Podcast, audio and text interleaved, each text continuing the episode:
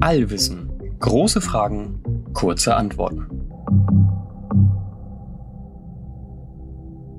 Moin und herzlich willkommen zu einer neuen Folge Allwissen.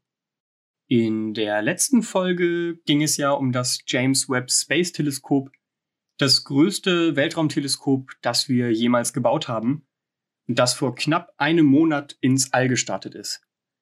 Das ist ja wirklich so groß, dass es gar nicht in voller Größe in eine Rakete passt, sondern wir es vorher stark zusammenfalten mussten und es sich jetzt erst nach dem Start langsam im All entfaltet. Als ich die letzte Folge aufgenommen habe, war das Teleskop zu 75 Prozent auseinandergeklappt. Und bis zu diesem Zeitpunkt lief auch alles komplett erfolgreich. Und es gibt gute Nachrichten, denn nun ist es tatsächlich zu 100 Prozent erfolgreich ausgeklappt.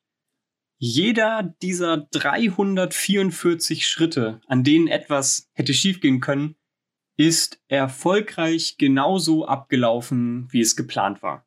Es dauert aber immer noch etwa fünf Monate, bis wir die ersten Bilder dieses Teleskops sehen werden. Es ist zwar komplett ausgeklappt, doch damit ist die Arbeit noch nicht getan. Aktuell sind sie gerade dabei, die Spiegel fein zu justieren. Da werden wirklich diese 18 Sechsecke auf Nanometer-Skala, also wirklich auf ganz, ganz kleinen Skalen fein justiert und so in Position gebracht, dass sie dann das perfekte Bild liefern werden. Und außerdem ist das Teleskop noch gar nicht an dem Ort im Sonnensystem angekommen, an dem es dann endgültig seine Daten aufnimmt. und dieser Ort ist ein ziemlich besonderer Ort im Sonnensystem. Ein sogenannter Lagrange-Punkt. Und was das genau für ein Punkt ist und was ihn so besonders macht, das schauen wir uns heute mal genauer an. Wir fragen uns heute also, was sind Lagrange-Punkte?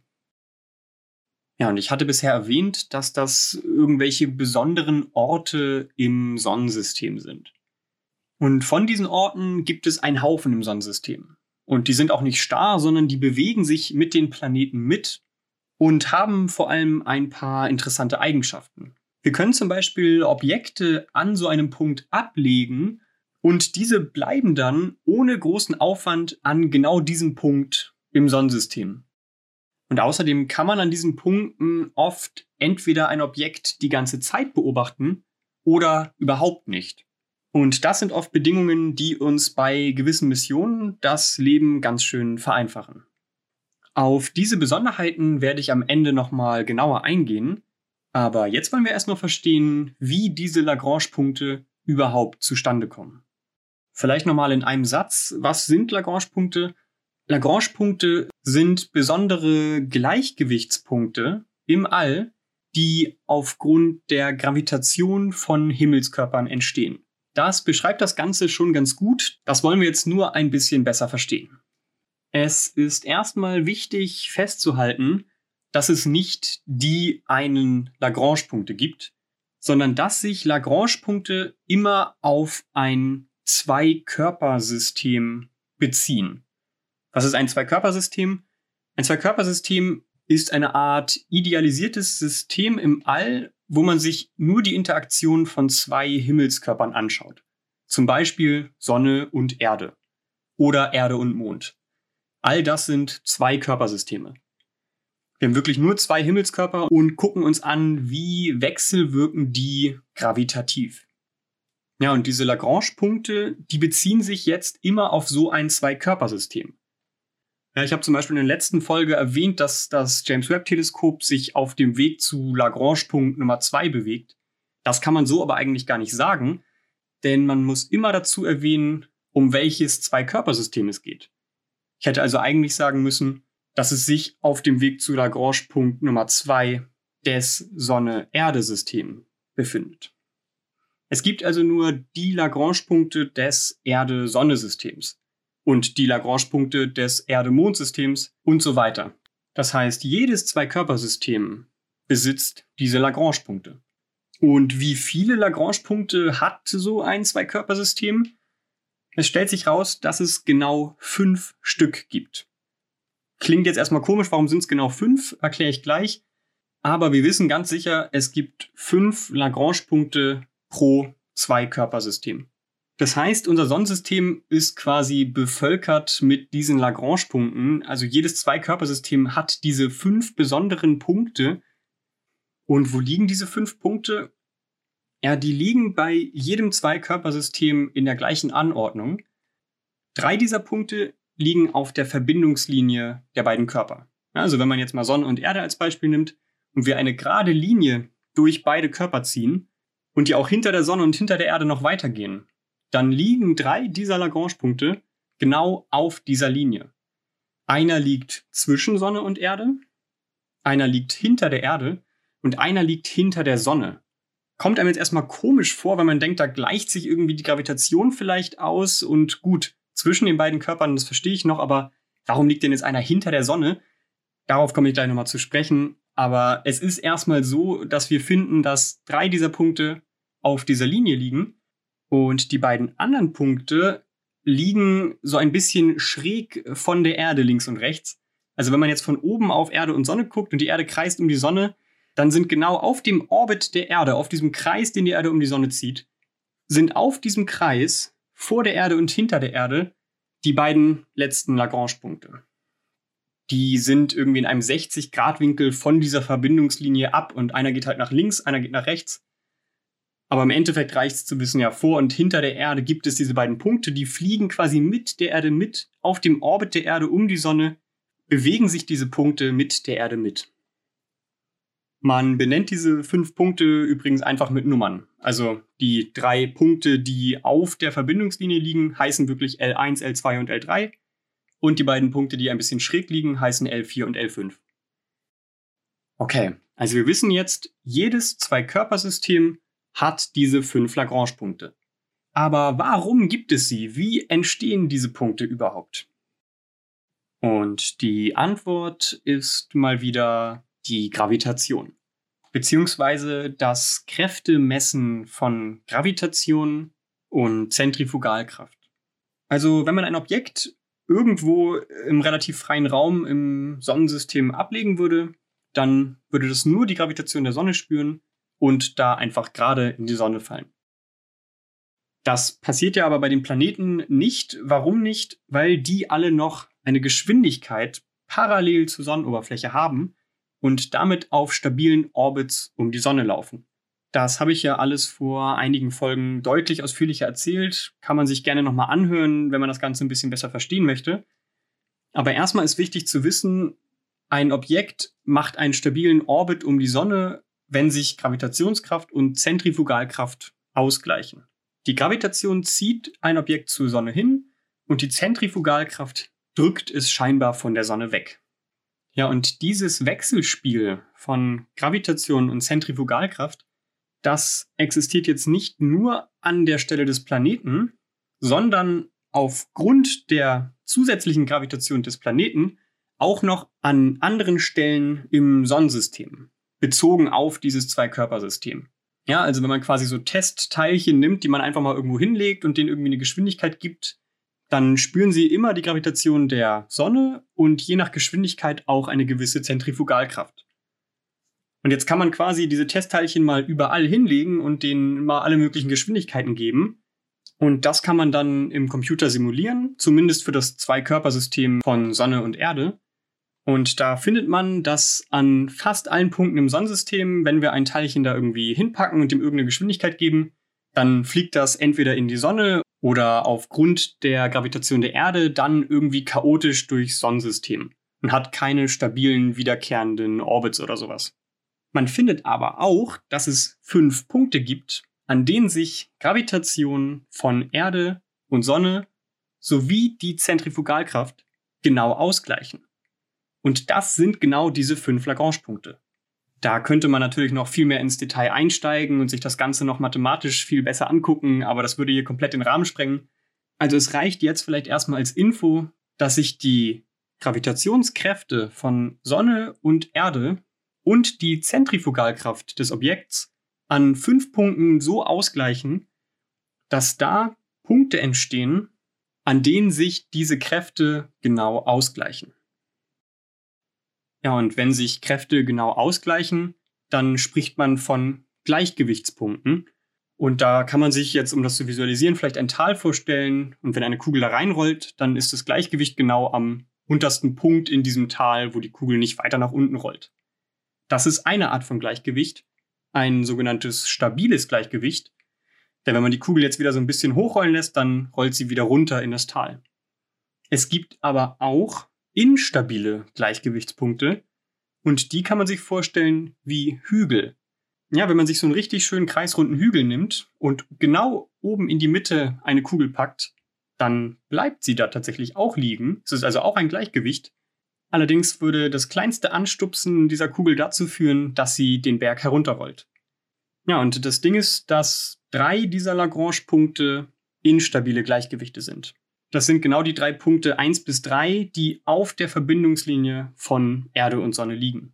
Beziehungsweise sind es halb instabile Punkte. Also man kann sich das nicht mal wie ein Hügel vorstellen, sondern eher wie ein Sattel. Das heißt, in zwei Richtungen kann man das anstupsen und es rollt wieder zurück, aber in die beiden anderen Richtungen würde es runterrollen. Das heißt, wir haben es jetzt einmal ganz korrekt gemacht. Diese drei Lagrange-Punkte 1 bis 3 sind so halbstabile Gleichgewichtspunkte. Ja, und man kann jetzt halt auf diesen Sattelpunkten Objekte platzieren und die bleiben da relativ stabil sitzen. Beziehungsweise es stellt sich heraus, dass es noch stabiler ist, wenn man das Objekt nicht an den Punkt setzt, sondern ein bisschen um diesen Punkt kreisen lässt. Also das kann man sich so vorstellen bei dem Sattel, wenn man eine Murmel auf dem Sattel hat, dass man sie einmal den Sattel ein bisschen hochschiebt und dann rollt sie automatisch runter und die andere Seite vom Sattel wieder hoch und dann die ganze Zeit hin und her. Und da wir im All keine Reibung haben, passiert das dauerhaft, ohne dass die Kugel irgendwann zum Stillstand kommt. Wir haben jetzt also erstmal verstanden, was Lagrange-Punkte genau sind und wie sie entstehen. Und wir wollen uns jetzt am Ende nochmal anschauen, warum diese Punkte denn so besonders sind, warum es sinnvoll ist, da gewisse Objekte wie zum Beispiel Weltraumteleskope zu platzieren. Gut, und der erste Punkt ist, dass so ein Lagrange-Punkt, wie gesagt, ein halbwegs stabiler Punkt ist, beziehungsweise ein Orbit um so einen Lagrange-Punkt ein stabiler Punkt ist. Das bedeutet, dass wir dort ein Objekt platzieren können und es in der Theorie mit überhaupt keinem extra Energieaufwand die ganze Zeit an diesem Punkt bleibt. Beziehungsweise natürlich mit der Bewegung der Erde zusammen um die Sonne kreist. Also wenn wir uns jetzt beispielsweise den L1-Punkt zwischen Erde und Sonne nehmen und da platzieren wir ein Objekt in einem Orbit um diesen Lagrange-Punkt, dann bewegt sich das Objekt mit der Erde um die Sonne, ohne dass wir dafür extra Energie aufwenden müssen. Das heißt, wir können da ein Teleskop platzieren und müssen uns theoretisch nicht mehr darum kümmern, irgendwelche Bahnkorrekturen zu machen, die dann wieder Treibstoff kosten.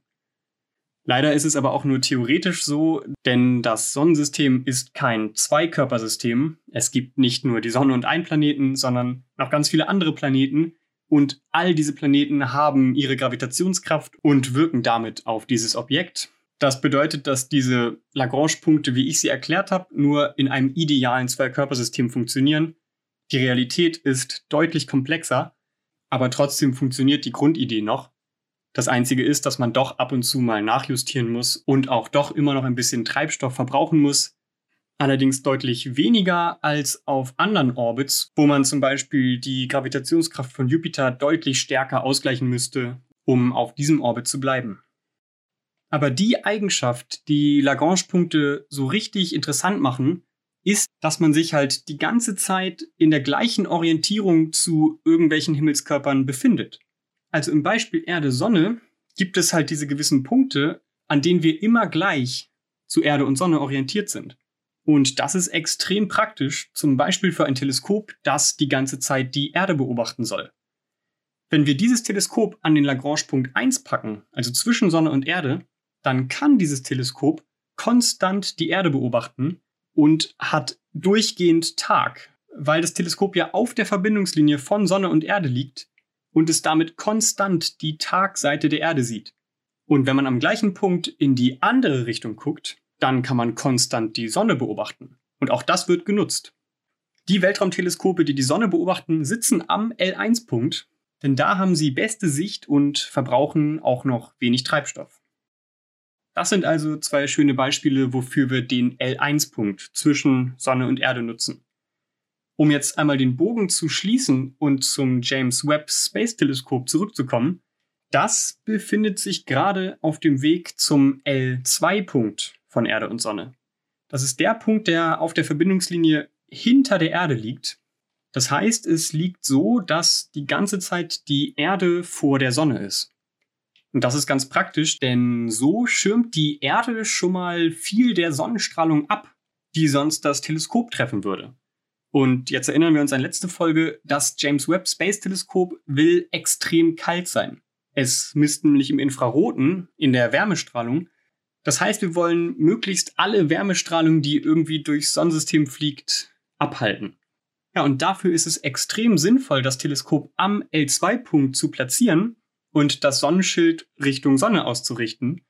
Denn so fliegt das James Webb Space Teleskop mit der Erde um die Sonne und hat so also Sonne und Erde, die auch ziemlich warm ist, immer hinter sich, immer hinter dem Sonnenschild und kann dadurch richtig schön abkühlen, damit es dann auf diese kalten Temperaturen kommen kann, um so auch die allerfeinsten Wärmesignaturen der allerersten Galaxien des Universums aufnehmen zu können.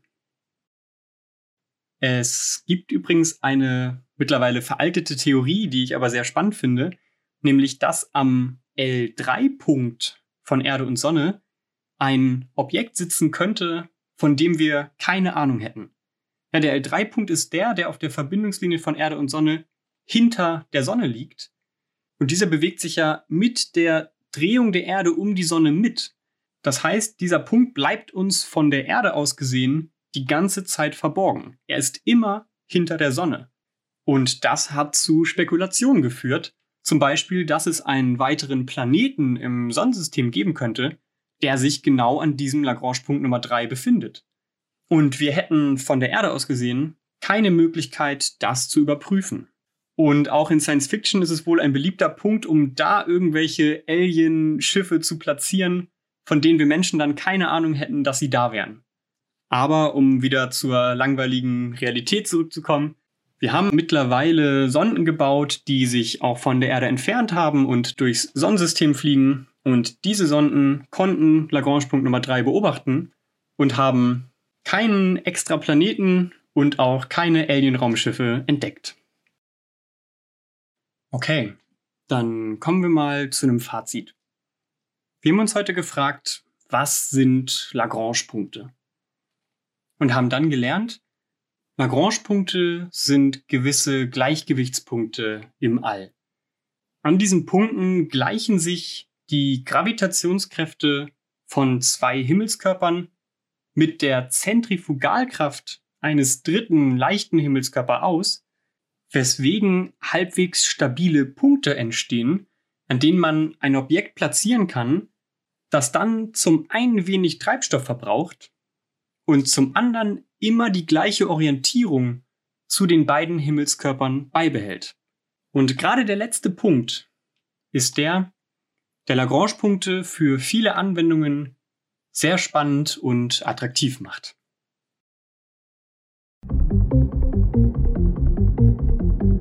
Ja, das war's schon wieder für diese Woche. Falls ihr Fragen zu irgendetwas habt, das ich in der Folge erzählt habe, oder falls ihr generelle große Fragen zum Thema Physik, Astronomie oder Raumfahrt habt, dann schreibt die uns gerne.